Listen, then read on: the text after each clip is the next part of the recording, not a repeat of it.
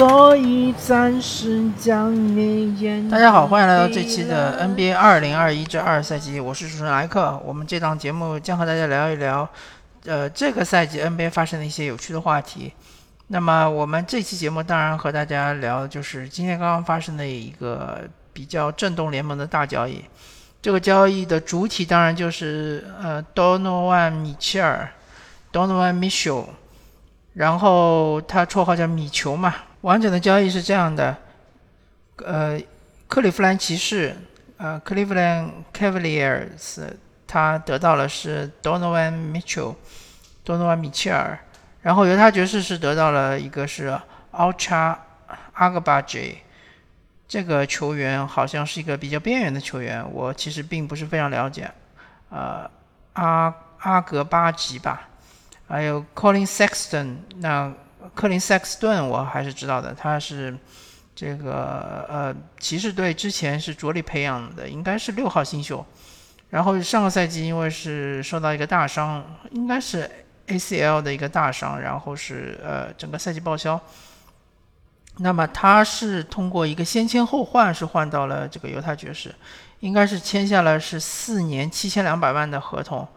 呃，然后这个合同是没有任何的球员或者球队选项的，啊，还有就是 Laurie Marketing，就是呃马尔卡宁嘛，马尔卡宁也送去了这个犹他爵士，还有就是包括呃三个没有保护的首轮签是二零二五年、二零二七年和二零二九年，还有两个是首轮互换签是二零二六年和二零二八年。那就是全部呃交易的全部的一些呃信息，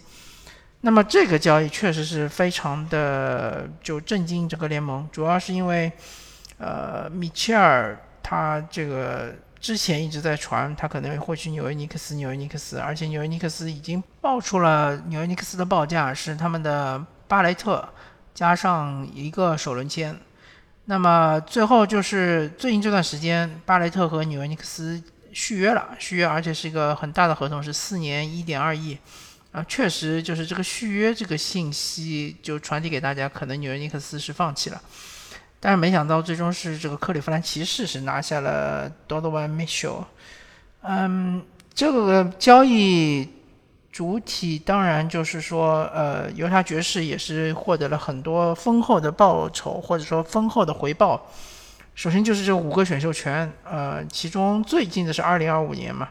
二零二五年离现在也有两年的时间。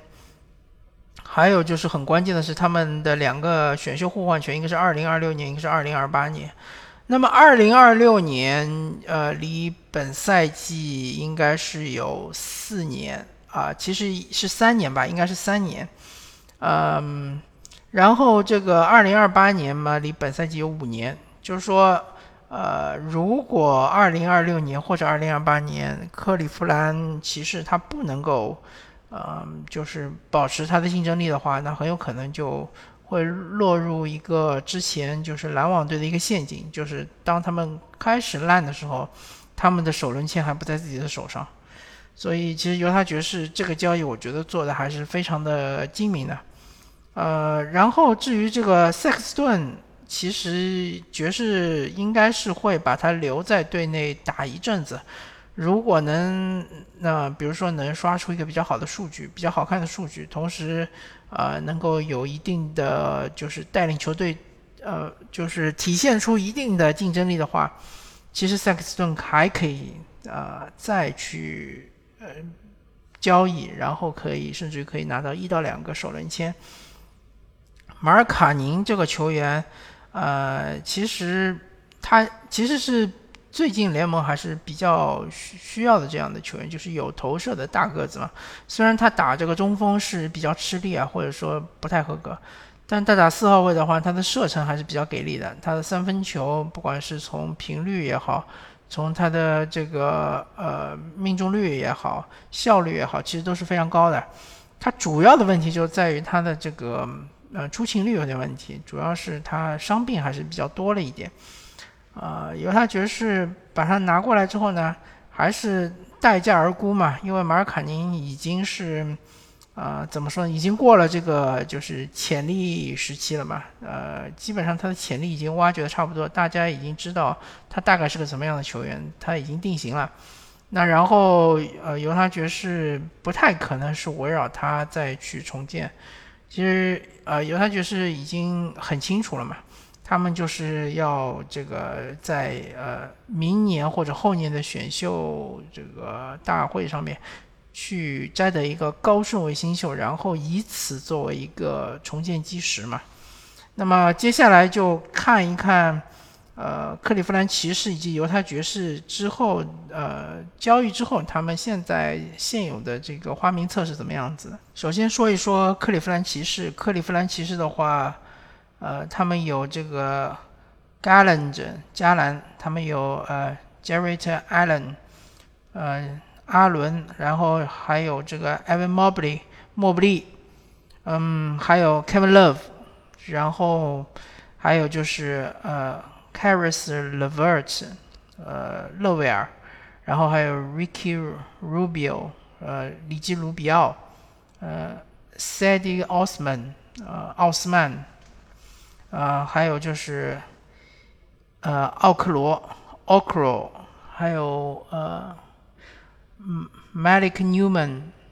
还有呃 Moses Brown，呃 Region Rondo 啊，还有伦多啊，还有呃隆多，还有呃拉马 Stevens 斯蒂文斯，呃 Dan Wade 韦德，呃还有就是 Brandon Goodwin 的古德文呃还有 Justin Anderson 贾斯汀安德森。呃 t r e v o n Scott 还有斯斯科特，呃，主要好像就是这几个是应该是比较重要的球员，因为后面几个也已经不是说轮呃轮换里面最重要的球员了嘛。然后他们因为是走了塞克斯顿，走了马尔卡宁。嗯，还有是走了另外一个球员之后呢，他们肯定就是名单上面需要再添啊，再重新添加两个球员。啊，他们还有艾德·戴维斯，阿德·戴维斯。呃，然后其实从骑士的角度来说，当然就是他们来了，呃，Donovan Mitchell 的话，他们的这个呃进攻当然是更上一层楼了，他们进攻的实力。呃，包括他们开发进攻，包括他们消耗球权的能力，都是比之前强很多。啊，还有就是，嗯，对于对方的破坏力，尤其是当他们呃以这个就是主力阵容，或者说比如说呃以这个收官阵容出战，面对对方的防守的话，比如说是加兰加呃米切尔加上呃。阿伦加上这个莫布里，啊，也可能加上勒勒福，也可能加上勒维尔，就是呃这两个人中的一个，他们的这个呃，就是对于空间的拉开能力还是很强的。然后阿伦一个人在内线可以翻江翻江倒海嘛，嗯，当然。艾伦这个球员，他其实内线还是非常有破坏力的，属于是呃联盟中就是进攻端的话，应该是属于第二梯队，除了像是岳老师啊、恩比德啊，呃，除了这两位之外呢，接下来我觉得在进攻端的这个破坏力，包括是威威慑力，其实就应该轮到阿伦了吧？如果说你不把安东尼戴维斯作为一个中锋来说的话，啊，基本上应该后面就轮到他了。所以这个骑士队他确实，呃，进攻端的开发的话，应该是比之前容易很多。啊，呃当然就是我我预计勒夫凯文勒夫还是会作为第六人。那么卢基呃里基卢比奥加勒夫，呃加奥斯曼加奥克罗，对吧？呃，有可能我猜测有可能会嗯他们的主力阵容会再放一个三 D 球员，那么就有可能是奥克罗或者是斯蒂文斯。嗯，有可能会放到这个主力阵容里面去，也有可能就是放勒维尔啊。反正不管放谁的话，他们的进攻肯定是比之前是强很多，但是他们的防守其实是呃一个隐患，或者说其实是呃比较弱，因为不管是加兰也好，说说米切尔也好，这两位球员都是身高不太足的。呃，就算他们是打控卫，我都觉得身高上是比较吃亏的。更何况他们其中有一个要打二号位，呃，然后再加上，呃，虽然说他们的内线就是防守是很强啊，呃，护框方面什么的都很强，但是如果说，呃，加兰也好，米切尔也好，这两个人如果对上对手的，比如说啊底角的三分射手的话，呃，只要对方做一些相对来说比较复杂一点的这种进攻的呃战术的话，就有可能让他们面对啊对方的某个进攻强点，这样的话其实就比较吃力，呃，很容易就是说呃一步过啊，或者说是呃怎么说呢？就是对于内线会产生很大的压力，经常会让莫布里或者是艾伦会一对二的这样的防守，这就嗯比较尴尬。还有一种情况就是，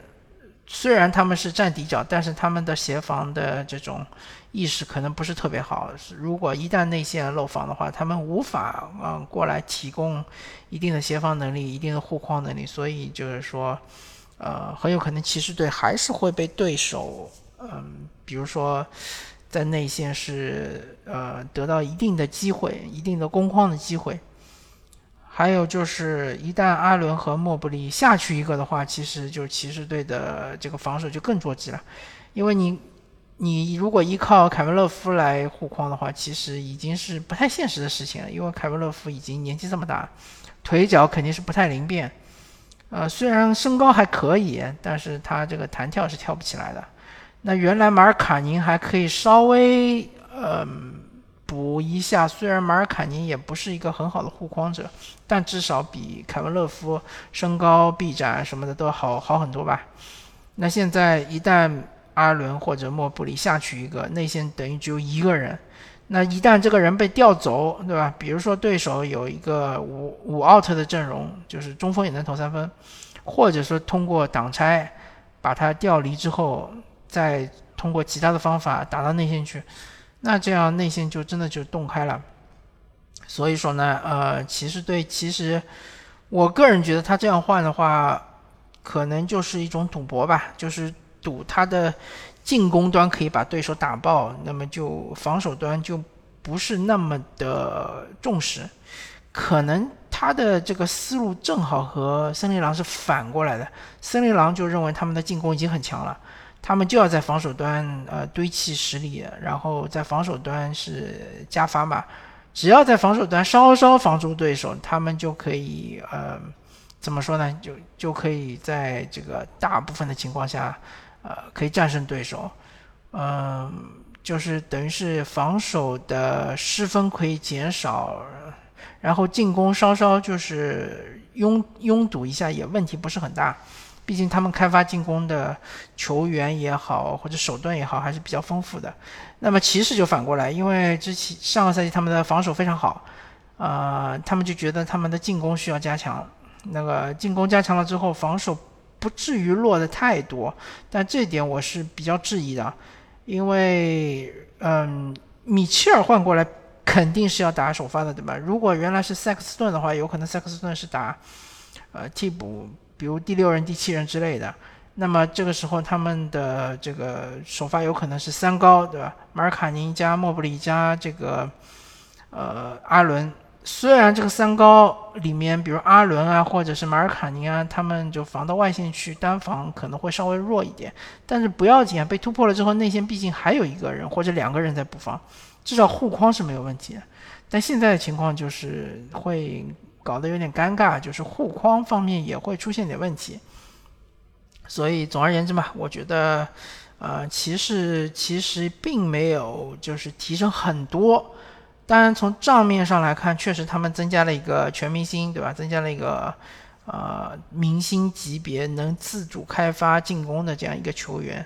接下来就看一下他们的这个化学反应，他们的磨合到底怎么样了吧。还有主要看这个教练的功力，确确实挺难的，不是呃怎么说呢？不是说这个一下子就解决了所有问题，就这个提升了一个档次。接下来看看犹他爵士队的花名册。犹他爵士队现在目前留下余下来这这批球员，呃，主要我感觉他还是会被交易的，只是时间早晚的问题。然后他这个，嗯，肯定还是会想办法换回一些有价值的这个资产。那么犹太爵士队现在还剩下的就是博扬·博格丹维奇，呃，博格丹那个这个球员其实还是挺好的一个球员。他其实就是说有一定的防守能力，而且他是打四号位嘛，呃，其实他是三四号位摇摆的，就是一个侧翼嘛，有一定的防守能力。他的吨位可以，就是尤其是防这种重型锋线的话，是有一定的效果的。相对来说，他可能就是脚步没有那么快，呃，同时他三分非常神准嘛，呃，三分，而且他有呃空切，也有一定的持球攻的能力。其实就是一个怎么说呢？一个呃有一定组织能力的三 D 球员，但是他的 D 就相对来说弱弱一点。那么后面就是 Jordan Clarkson 嘛，乔丹克拉克森这个球员就是大家非常熟悉了嘛，就是神经刀。他这个进攻端可以说是万花筒级别的球员，就是各种招数都会，但是呢没有特别精的招数，呃没有一没有一招鲜。但各种各种招都会，而且他特别擅长于消化球权。虽然说他的效率可能不是特别的高，呃，而且他比较适合打第六人嘛。那如果哪个球队缺少这个进攻手段，然后正好也缺第六人的话，可以呃就交易考虑交易乔纳克拉克森。然后就是呃麦康利嘛，呃就是麦克康利。麦克康利这球员呢？其实原来是个很好的球员，嗯，因为他就是有一定的组织组织能力，而且他三分球，尤其是接球投三分是很准，再加上他的防守原来其实口碑也是非常不错的，尤其是在控卫这个位置上，他防对手的控卫也好，防对手的二后卫也好，其实是很强的。现在的问题就在于他这个确实他的。呃，年纪已经是有点大了，然后他下滑比较多，呃，尤其是比如说他的攻框啊，啊，还有就是他的防守的脚步啊，确实是有点呃，逐渐是力不从心了。所以这个球员，呃，他的交易价值就不是那么的高，而且他这个其实工资挺高的，呃，我不确我不确定麦康利是不是。这个呃，麦克康利是不是这个赛季已经是他的合同年了？如果是合同年的话，嗯，如果有哪任何一支球队想要清出空间，可能还是愿意交易他的。如果不是的话，其实他本身，而且他的这个出勤率也不是特别高，上个赛季打了六十六场嘛，嗯，不算特别高。那么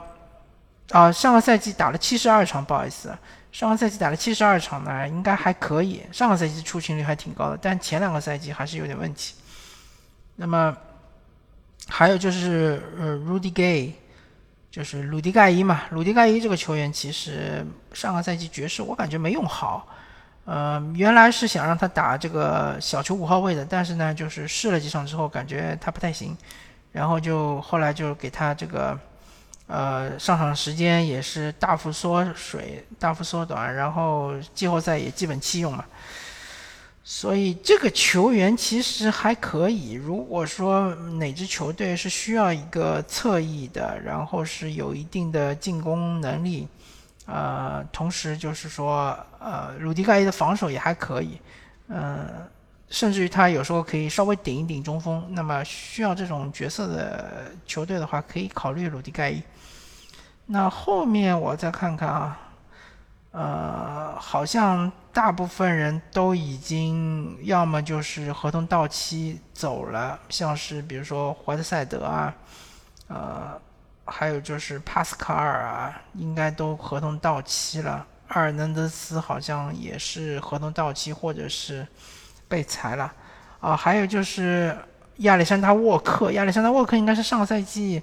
呃。通过交易从那个鹈鹈鹕交易过来的这个球员其实就是神经刀嘛，而且是呃弱化版的神经刀。他其实这个进攻能力还不如乔丹克拉克森，而且他的防守比克拉克森更弱。所以这个球员我感觉他没有什么交易价值。呃，还有就是瓦兰汀，瓦兰汀的话，他其实还可以。这个球员其实作为一个内线的话，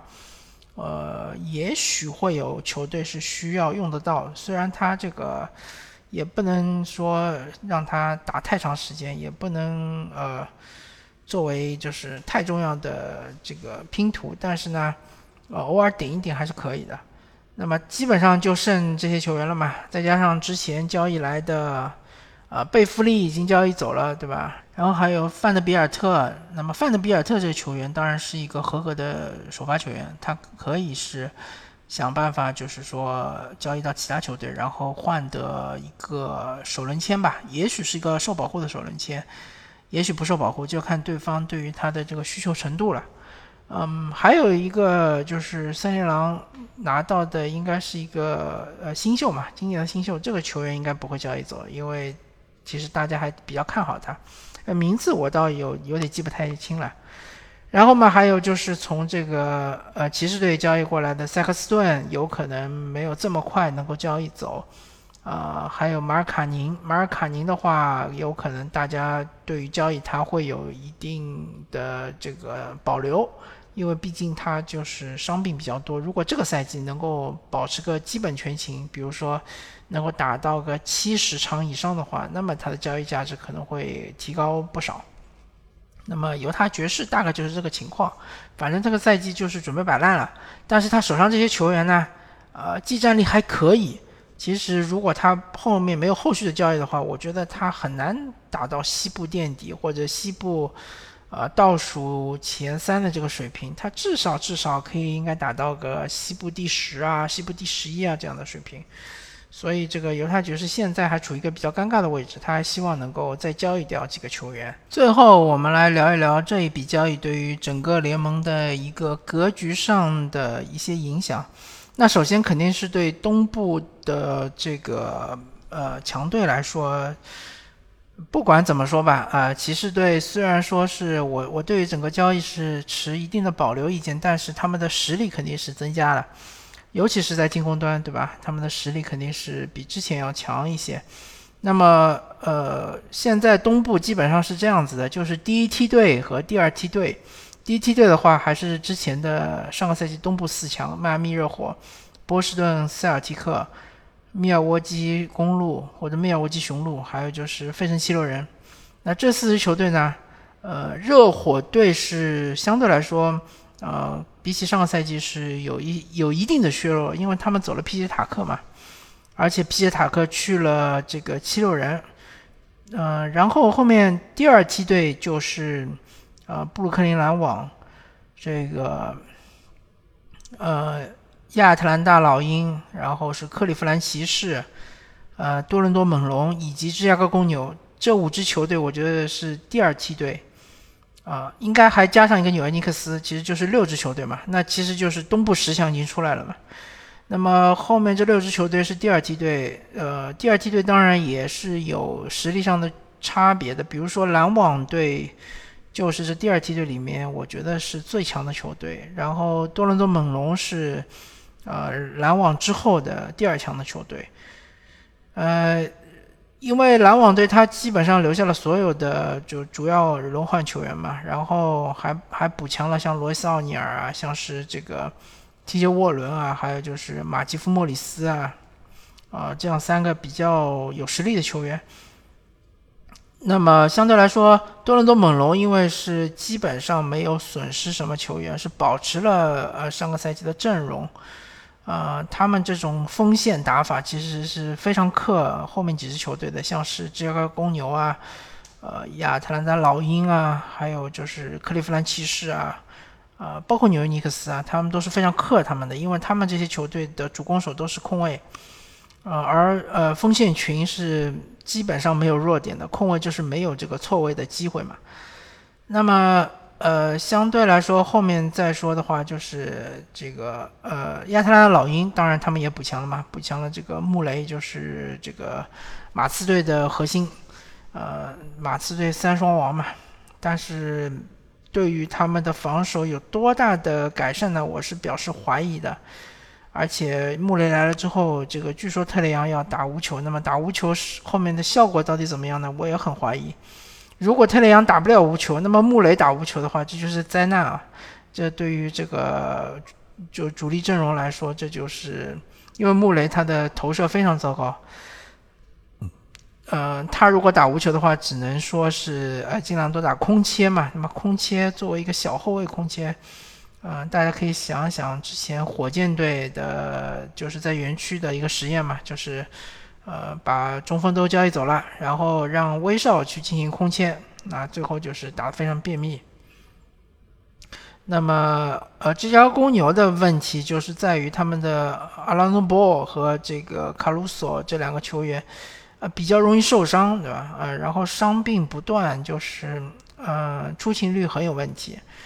那如果他们能够很好的，就是呃很健康的，基本上健康的打完一个赛季的话，公牛还是很强的。当然还有一个疑问就是德罗赞能不能呃维持他上个赛季的这种疯狂的表现，还有他超强的效率，对吧？他的中投基本上投出了很多球员三分球的效率，非常的牛，而且他这个就是。呃，终结阶段或者说关键时刻，它的呃效率尤其的高。那么还有就是武切维奇，对吧？然后在内线能不能就是起到一定的作用，对吧？公牛队其实它主要还是主力阵容比较强，但是它替补还是比较弱的。嗯，还是怎么说呢？嗯，还是谨慎看好吧。后面就是说到这个，呃。就你纽约尼克斯嘛，纽约尼克斯就是这个赛季补强的，他来了布朗森，我觉得布朗森这个球员还是可以值得期待的，呃，然后布朗森来了之后呢，肯定可以带动纽约尼克斯的这个进攻，然后他本身的防守也不算差吧，至少作为一个控卫来说，他在控卫里面肯定是防守中上以上的水平的，毕竟他这个体重吨位在那里嘛，其实相当于一个小洛瑞的这样一个球员，其实还是挺好用的。那么下个赛季，我感觉纽约尼克斯进前十应该是机会比较大的。那么后面就是第三梯队，相对来说就弱一点的球队嘛。第三梯队里面最强的当然是夏洛特黄蜂嘛。但是夏洛特黄蜂因为呃布里奇斯小乔的话，他这个呃之之前因为是家暴，好像是被这个这。嗯，警方起诉了嘛？啊，然后一直都没有说传出他，比如说保释啊，或者是不影响，就是他他其实就是影响了他的续约嘛。他现在就是处于一个没有合同的阶段，那么黄蜂队很可能就失去了这么一个非常重要的一个球员。布里奇斯作为一个小小球中锋，而且能控球，对吧？而且空切、三分什么都会，其实是挺强的一个球员吧。而且如果没有这档事的话，很有可能下次黄蜂会跟他顶薪续约。那现在的话就比较尴尬。那么后面就是这个华盛顿奇才啊，当然黄蜂我们还要看呃，跟着海伍德下个赛季是不是能够突然焕发青春，然后保证出勤率。那么如果这样的话，黄蜂还是有争一争前十的那么机会。后面就是华盛顿奇才，奇才的话。呃，就看比尔下个赛季能打出怎么样的水准了。他毕竟已经是超级顶薪续约了嘛，然后需要回报球迷和回报球队，包括这个库兹马，还有呃波普，好像是已经被交易了，对吧？对的，波普好像被交易去了这个掘金。那么，呃，好像交易来了巴顿，威尔巴顿，然后就是其实。奇才队这个阵容还是相对来说比较平均，没有特别多的弱点，没有特别大的弱点。但是，呃，他们球队一个很大的问题就是伤病不断，这是一个大问题。然后就是，呃，像八村垒，我不知道他现在是什么情况，是是不是能够就是兑现他的潜力？毕竟是一个呃高顺位新秀嘛，好像是八号签，对吧？嗯。奇就华盛顿奇才的话，和黄蜂还是有机会争一争这个前十。那后面几支球队就不说了嘛，印第安纳步行者、底特律活塞和奥兰多魔术就是白烂球队嘛，这个就没什么好说的。那么从西部来说呢，就是肯定犹他爵士已经是掉队了，他们肯定是冲着这个摆烂俯冲了。虽然说以他们现在阵容比比起俄克拉荷马雷霆和休斯顿火箭肯定还是强不少，甚至于我觉得他们都比萨克拉门托国王更强。但谁知道呢？犹他爵士可能会在中心交易或者是在开赛之前再做几笔交易，送走手中这个实力派的球员，换来这个选秀权嘛，对吧？然后因因为犹他爵士他实力的下降之后呢，就空出了位置来。然后首先我我感觉就是啊，这个西部的话基本上也是呃。强队是有两个梯队，第一个梯队肯定就是这个金州勇士、孟菲斯灰熊、呃丹佛掘金以及是呃这个菲尼克斯太阳。我没有把达拉斯独行侠、呃 Mavericks 放到这个第一梯队，是因为我觉得他们放走布朗森其实是很不明智的。然后他们要靠丁威迪来顶布朗森的位置，好像也可能性不大，就是。顶不了这个位置，他这个没这个水平，而且丁威迪也是大伤初愈嘛，他下个赛季会不会有复合管理啊，或者说他出勤率到底怎么样，很难说。呃，所以这个我觉得独行侠下个赛季可能会有一定的滑坡。那么第二梯队呢，就是可能就是达拉斯独行侠、呃，明尼苏达森林狼、这个呃洛杉矶快船。啊，新奥良鹈鹕，还有就是洛杉矶湖人。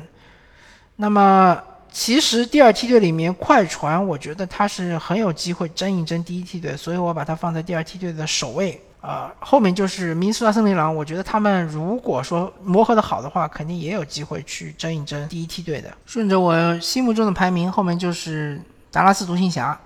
达拉斯独行侠在后面就是新奥良鹈鹕。然后最后是洛杉矶湖人，因为洛杉矶湖人，我觉得他们还有很多没有解决的问题，比如说威少到底走不走？然后威少如果走的话，他们能换回谁来？然后如果威少不走的话，那么他们又将将是以什么样的打法来呃进入下个赛季？还有就是西奥良鹈鹕这个球队，其实我也是比较感兴趣的，因为他们就是三安威廉森嘛，终于是可以。呃，完整的打一个赛季来看看他到底是和球队产生怎样的化学反应。那么这九支球队，我觉得是争夺前十名是比较机会比较大的。呃，然后在第三梯队的话，我觉得应该是波特兰开拓者和萨克拉门托国王这两支球队。嗯，他们其实也补强了嘛。呃，然后开拓者是来了这个呃格兰特，然后。这个，而且就是下个赛季，我觉得，嗯，呃，因为是那个利拉德也续约了嘛，然后下个赛季我觉得他应该是能够，呃，比较健康的出现在赛场上，所以波特兰开拓者也很有机会能够进前十。包括萨克拉门托国王，他们已经十几个赛季，连续十几个赛季错失季后赛了。这个赛季他们的一些补强啊，包括新秀啊，还是相对来说做的不错的，得到了大家一定的肯定，所以下个赛季也是有机会进季后赛。呃呃，就是季后赛的附加赛，我觉得，嗯，甚至有可能，如果说打得特别好的话，有可能可以进前六嘛。那么后面第四梯队就是摆烂球队了嘛？摆烂球队就是俄克兰普雷霆和休斯顿火箭加犹他爵士，因为这三支球队肯定就不想要好的成绩啊。当然，火箭队是一个例外，因为他们呃这个赛季是不是有可能有这个呃他们这个赛季的选秀权？在不在自己手上，或者说是不是和篮网互换权，我有点不太记得了。反正这个赛季，